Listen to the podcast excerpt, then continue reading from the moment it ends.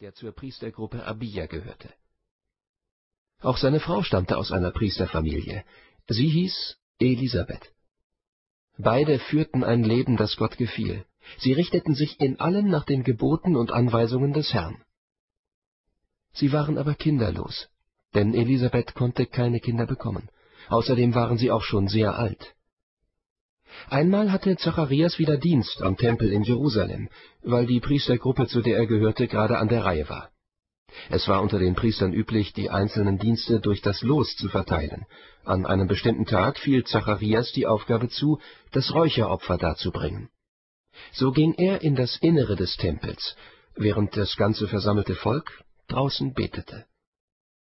Da erschien ihm plötzlich der Engel des Herrn, der Engel stand an der rechten Seite des Altars, auf dem der Weihrauch verbrannt wurde. Als Zacharias ihn sah, erschrak er und bekam große Angst. Aber der Engel sagte zu ihm, Hab keine Angst, Zacharias. Gott hat dein Gebet erhört. Deine Frau Elisabeth wird dir einen Sohn gebären. Den sollst du Johannes nennen. Dann wirst du voll Freude und Jubel sein, und noch viele andere werden sich freuen über seine Geburt, denn er ist vom Herrn zu großen Taten berufen. Als Gottgeweihter wird er keinen Wein und auch sonst keinen Alkohol trinken. Schon im Mutterleib wird der Geist Gottes ihn erfüllen, und er wird viele aus dem Volk Israel zum Herrn, ihrem Gott, zurückführen. Er wird dem Herrn als Bote vorausgehen, im gleichen Geist und mit der gleichen Kraft wie der Prophet Elia. Seine Aufgabe wird es sein, das Herz der Eltern den Kindern zuzuwenden und alle Ungehorsamen auf den rechten Weg zurückzubringen. So wird er dem Herrn ein Volk zuführen, das auf sein Kommen vorbereitet ist. Zacharias sagte zu dem Engel, Woran soll ich erkennen, dass es wirklich so kommen wird? Ich bin doch ein alter Mann, und meine Frau ist auch schon in vorgeschrittenen Jahren. Der Engel antwortete, Ich bin Gabriel, der vor Gottes Thron steht. Gott hat mich zu dir gesandt, um dir diese gute Nachricht zu bringen. Was ich gesagt habe, wird zur gegebenen Zeit eintreffen. Aber weil du mir nicht geglaubt hast, wirst du so lange stumm sein und nicht mehr sprechen können, bis es eingetroffen ist. Das Volk wartete draußen auf Zacharias und wunderte sich, dass er so lange im Tempel blieb. Als er schließlich herauskam, konnte er nicht zu ihnen sprechen. Da merkten sie, dass er im Tempel eine Erscheinung gehabt hatte. Er gab ihnen Zeichen mit der Hand und blieb auch weiterhin stumm.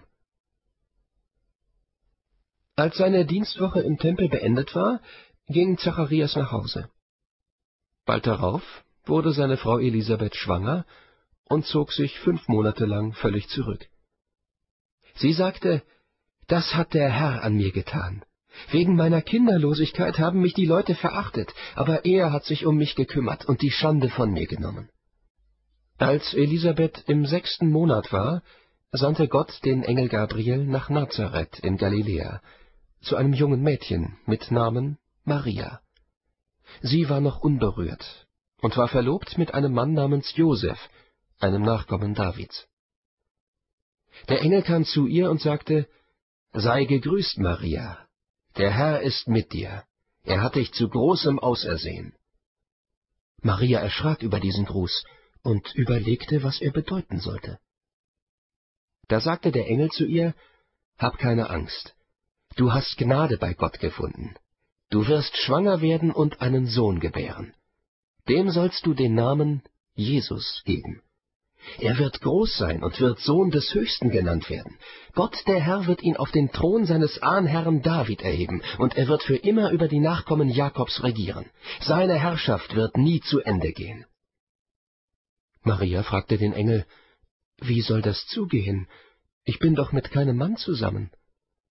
Er antwortete, Gottes Geist wird über dich kommen. Seine Kraft wird das Wunder vollbringen. Deshalb wird auch das Kind, das du zur Welt bringst, heilig und Sohn Gottes genannt werden. Auch Elisabeth, deine Verwandte, bekommt einen Sohn, trotz ihres Alters. Sie ist bereits im sechsten Monat, und es hieß doch von ihr, sie könne keine Kinder bekommen. Für Gott ist nichts unmöglich. Da sagte Maria, Ich gehöre dem Herrn, ich bin bereit.